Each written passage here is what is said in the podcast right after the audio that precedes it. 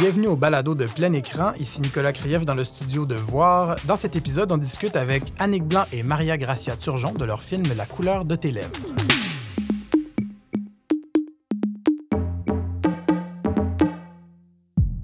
Annick Blanc, bonjour. Bonjour. Maria Gracia Turgeon, salut. Allô. Comment allez-vous? Très bien, et toi? Eh, ça va, ça va, ça va merveilleusement bien. Euh, on, on- on est ici pour euh, jaser de votre film euh, La couleur de tes lèvres, plus particulièrement de ton film, Annick, comme réalisatrice, scénariste et Maria comme productrice. Annick également comme productrice. Et Annick également comme chapeaux, productrice. Et là, et là euh, lancer la discussion là-dessus, je trouve ça intéressant parce que vous collaborez depuis maintenant.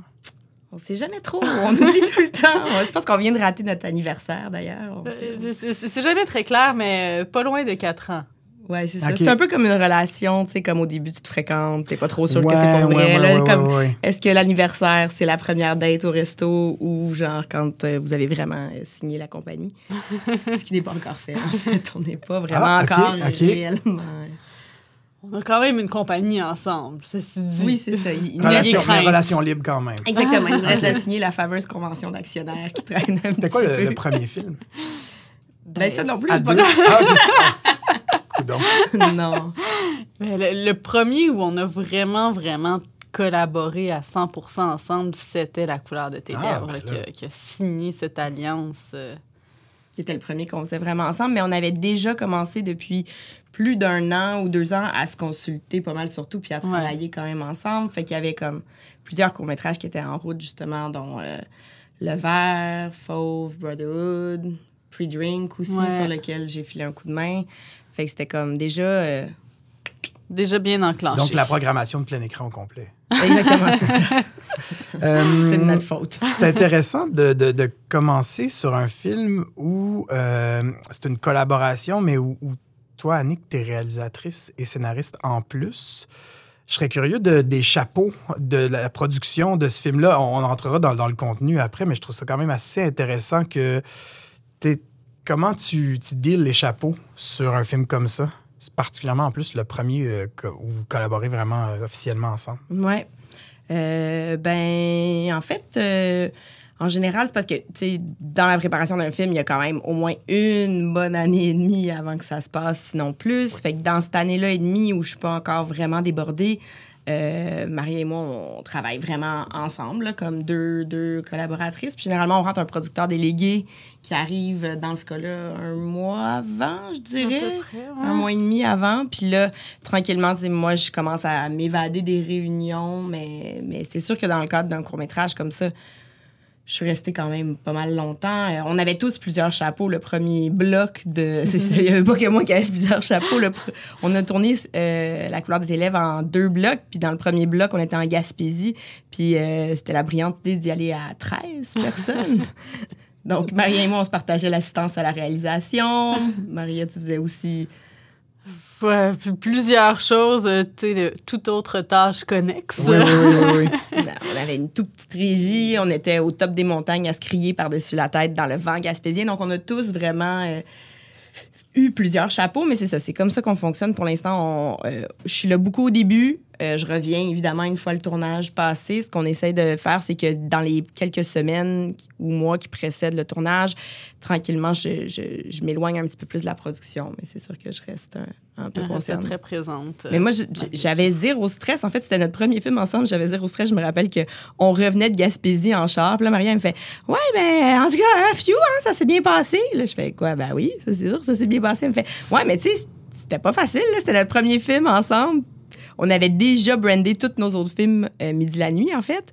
Mais c'était la première fois qu'on travaillait vraiment, vraiment ensemble. Fait que moi, j'avais un petit stress. J'étais comme, ah oui, ben, je, tu sais, moi, c'était comme naturel. C'était la continuité de tout ce qu'on avait fait. J'avais pas l'impression que c'était parce que là, moi, je réalisais, puis elle, elle produisait. Genre, je la connaissais comme productrice. Ça m'aurait étonné que tout à coup, j'aurais réalisé qu'elle était poche comme productrice. euh, Est-ce qu'il y a des moments, Maria, où tu lui fallait que tu lui retires le chapeau?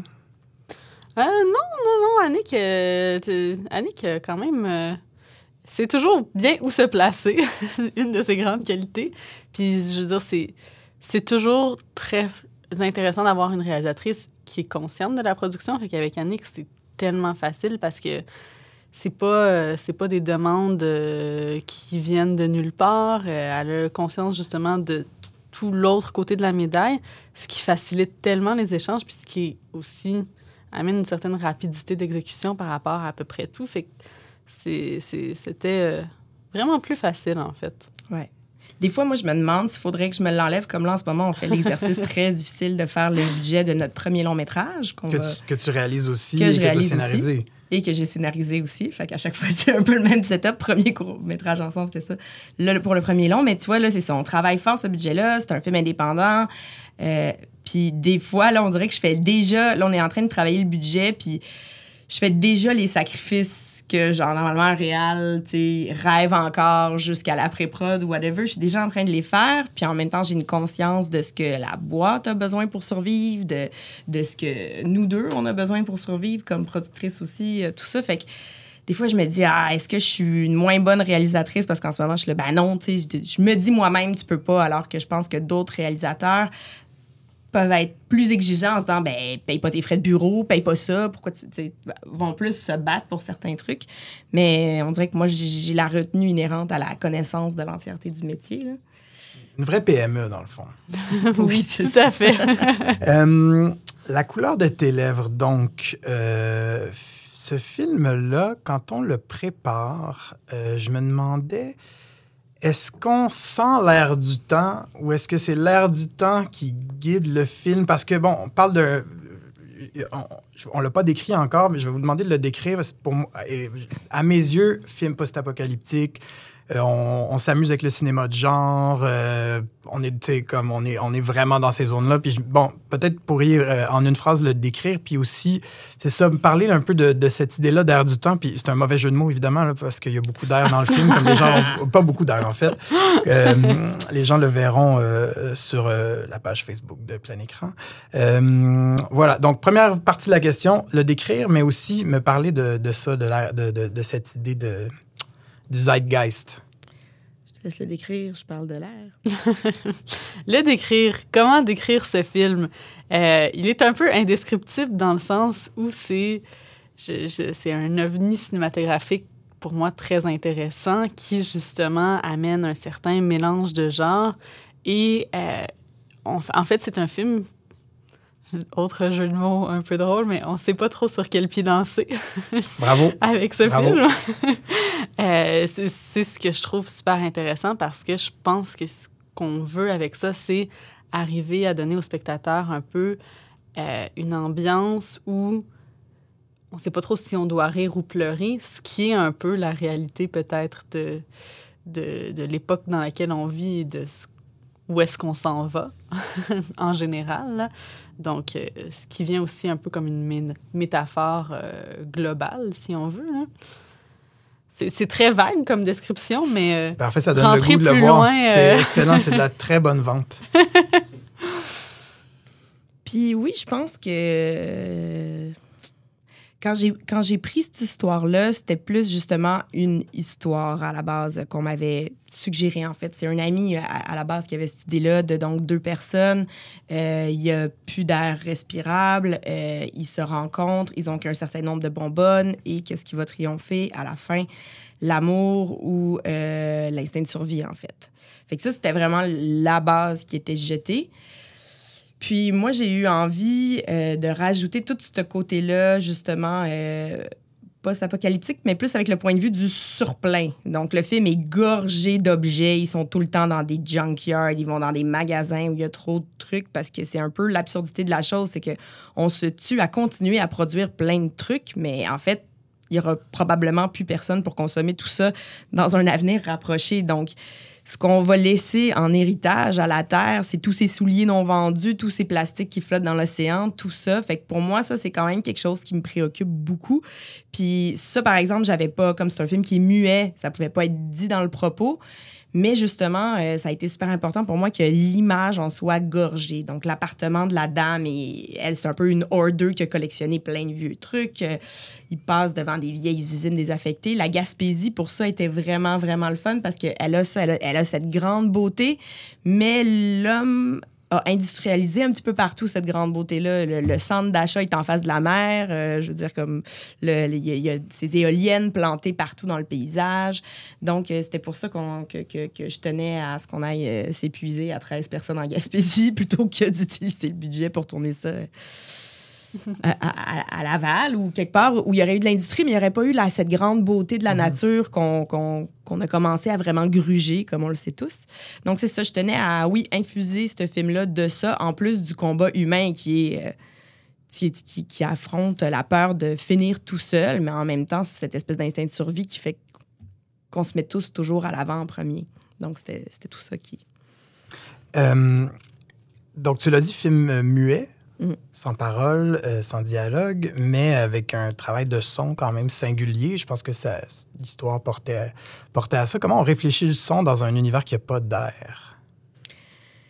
Ben, c'était important pour moi n'y ait pas trop de musique non plus. Ça, ça a été le défi de ne pas combler ce vide par la musique, de ne pas guider l'émotion trop par la musique. Donc, c'était de le remplacer par des drones, par euh, le bruit de la respiration. Ça paraît très simple, le plongeur. Le, le- bon, donc, euh, dans le film, il y a un plongeur et une dame qui est sur un, un- un genre de respirateur artificiel. Euh, Puis le bruitage de, du son euh, a été vraiment difficile. C'est Francis Lahaye qui l'a fait, puis parce qu'il est aussi bruiteur, Francis. Et en fait, il a, il a fini par faire une euh, hyperventilation à force de, de passer une heure et demie à respirer dans un petit euh, truc Ah ouais. comme ça. là. Il, a, il a- il a été très malade. Fait, même des fois, le moment où tu penses le plus sécuritaire, comme le bruitage, ne l'est pas tout à fait parce que qui avait pensé qu'il se donnerait tellement à respirer autant dans cette affaire-là qu'il finirait par hyperventiler? Est-ce qu'il y avait une prise de son sur le tournage? Il y avait Oui. une prise de son sur le tournage. J'ai pas, ça, par exemple, j'ai pas été si douce dans le bloc 1. Le problème, c'est que dans le bloc 1, il y avait tellement de vent. Souvent, on avait une génératrice parce qu'on avait de la fumée ou des trucs comme ça. Le son. Et puis aussi, il y avait plein d'oiseaux. Des fois, j'étais là, je criais après les oiseaux pour qu'ils s'en aillent. Parce que comme tout le monde doit être mort, je pouvais pas avoir des piou, piou, piou, piou, piou, piou, piou.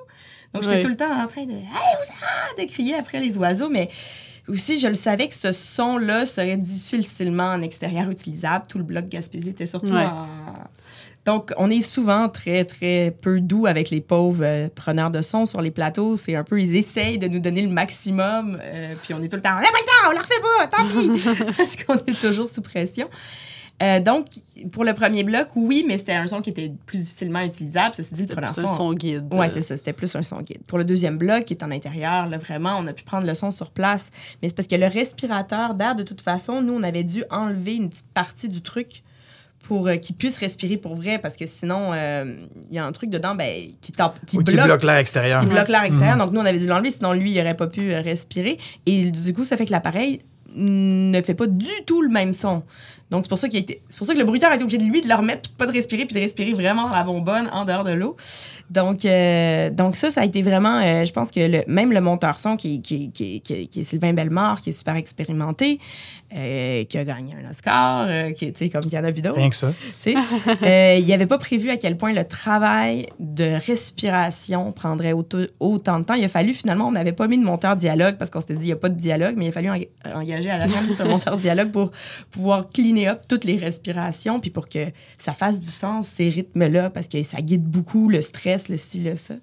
Fait qu'il fallait matcher ça à l'image. C'était tout un travail, finalement, le son. Juste Ouais. au niveau des respirations. Mais après ça, évidemment, donc, euh, au niveau de créer les ambiances, les drones. Et aussi, je voulais que le vide ait sa place, par exemple, aussi, parce qu'il faut contraster avec, euh, avec l'absence. Fait que avec le remplissage de l'image aussi. Exactement, c'est ça. Fait que c'était comme. Fallait que tout ça soit encore très présent à l'image, mais que ne fasse plus de bruit. Donc, il y avait ça. Puis, il y avait aussi les bruits de la nature, parce que c'est un film aussi sur la nature et qu'est-ce qu'on lui fait vivre. Donc, le bruit des vagues, le bruit du vent, le bruit des éoliennes.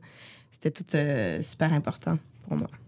Et euh, je reviens sur, euh, sur l'effet qu'un film comme ça peut créer. Bon, ce qui est le fun à plein écran, c'est qu'on a, beaucoup de films qui ont vécu un grand parcours festival.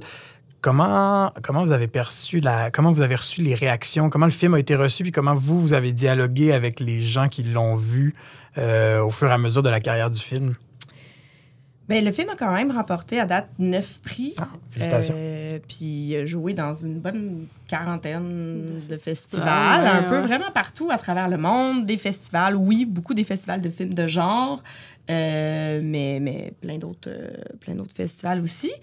Euh, c'est un film, il peut vraiment faire différents impacts. Évidemment, il angoisse beaucoup de personnes. Euh, moi, je le trouve très drôle. Moi, il me fait beaucoup rire. Il y, a, il y a une certaine partie de la population qui le fait beaucoup rire aussi, qui voit tout l'humour qui se cache. C'est un humour très noir, mais moi, je trouve ça très, très drôle. Euh, et puis, euh, je pense, entre autres, la première scène où le plongeur sort de l'eau. Je sais pas pourquoi, moi, ça me fait cramper raide. Maria elle trouve toujours que c'est pas drôle tout. C'est juste un homme qui sort de l'eau, mais moi, ça me surprend à chaque fois. Et puis, donc... euh, C'est le fun d'être surprise par tes propres images. un moment. à chaque fois, je suis crampée.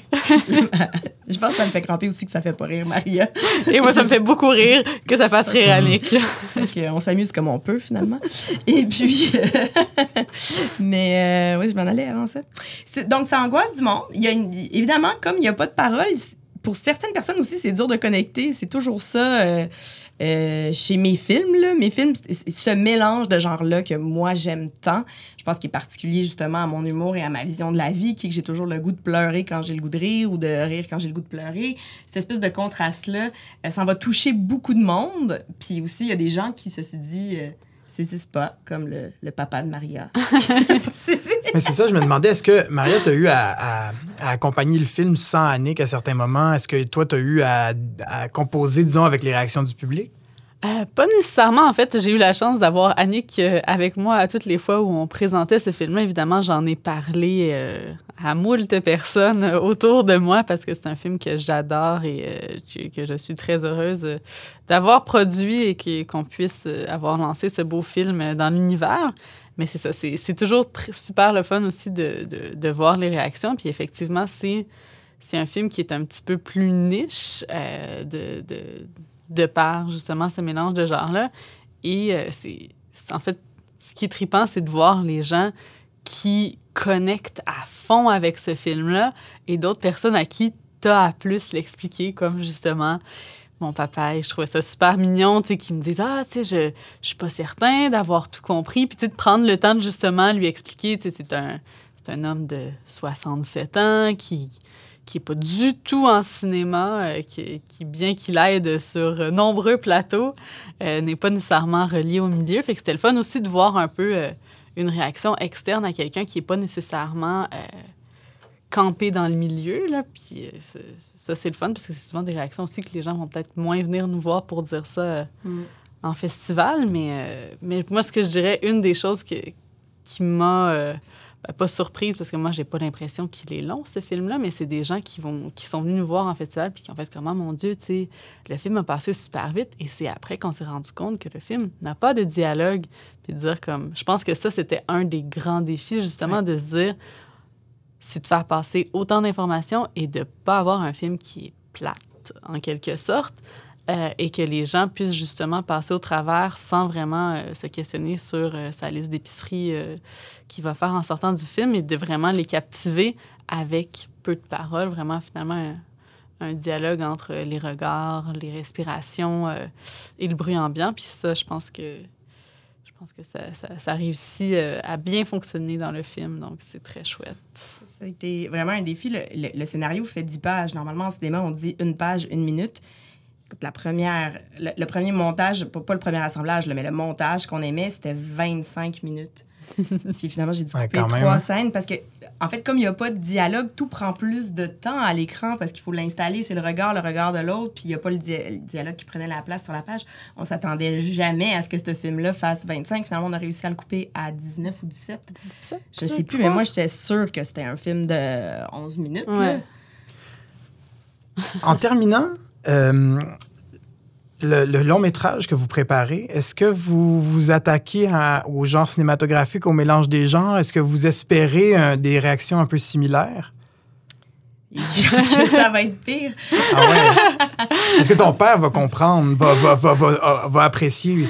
Euh, moi, je pense qu'il va en fait plus comprendre euh, et plus apprécier le film parce que autant c'est- c'est- ce film qu'on prépare est un film de mélange de genres, peut-être encore plus poussé dans le mélange Ouais. de genres, c'est un film qui est beaucoup plus verbeux également. Mm. euh, et qui... C'est pas difficile d'être plus verbeux qu'un Oui. film mais en plus, ça, c'est le fun.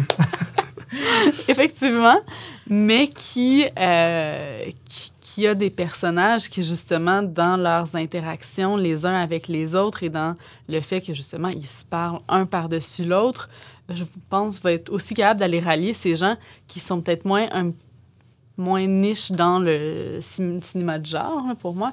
Donc, vraiment, c'est quand même un film qui va être relativement un petit peu plus grand public euh, que, que La couleur de tes lèvres, mais qui reste dans la beauté justement de ce cinéma de genre qu'on qu'on pousse un peu plus loin, à mon avis, quand même aussi avec le, long métrage. Oui, je pense que oui. Je pense que le monde, il, aime beaucoup les boîtes. Fait que mes films sont rarement dans des boîtes. C'est toujours un petit peu drôle, un petit peu triste, un petit peu ci, un petit peu ça, un petit peu d'horreur, un petit peu de, de réalisme aussi, beaucoup d'onirisme aussi. Ça, je pense que des fois, les gens ne comprennent pas. euh, ils n'ont pas toujours envie de rêver au cinéma, je trouve. Surtout de nos jours, on dirait les gens ont envie de se faire raconter quelque chose de clair qu'ils comprennent bien. Fait que je pense que celui-là va, va tout de même euh, faire ça, mais c'est la beauté du cinéma. hein. Il y a différents euh, styles. On fait des films euh, qui sont très coup de cœur, qui plaisent à tout le monde, comme Fauve, comme Brotherhood, qui ont vraiment, le... Tu, vois que tout le monde saisisse, en fait, ce combat-là de la première truc. Puis on en a des plus obscurs, comme les films de Yann Giroux qu'on a fait, qui sont plus expérimentaux. Moi, je me retrouve quelque part dans le milieu là-dedans. Donc, c'est ça, c'est la facette midi-la-nuit de vraiment essayer euh, la palette, en fait, de parfois se dire, bon, ben ça, tout le monde va le capter. Ça, on se fait un plaisir d'aller chercher plus dans le cinéma. Puis celui-là, ben, c'est ça. Génial. Ben, Annick, Mariam, merci beaucoup. Puis, euh, ben, bon, euh, festival plein écran. Puis, on espère vous revoir avec d'autres films, évidemment. Puis, on attend avec, avec grande impatience euh, ce long métrage. Merci. Plein écran est un festival de cinéma sur Facebook dont la quatrième édition a lieu du 15 au 25 janvier 2020. On présente quatre films par jour. Abonnez-vous à notre page Facebook Plein écran en pluriel pour voir tous nos merveilleux courts-métrages. Ce balado est une présentation du festival Plein écran en collaboration avec Voir. Réalisation et technique Antoine Bordelot, musique Marc-Antoine Barbier, animation Nicolas Krief.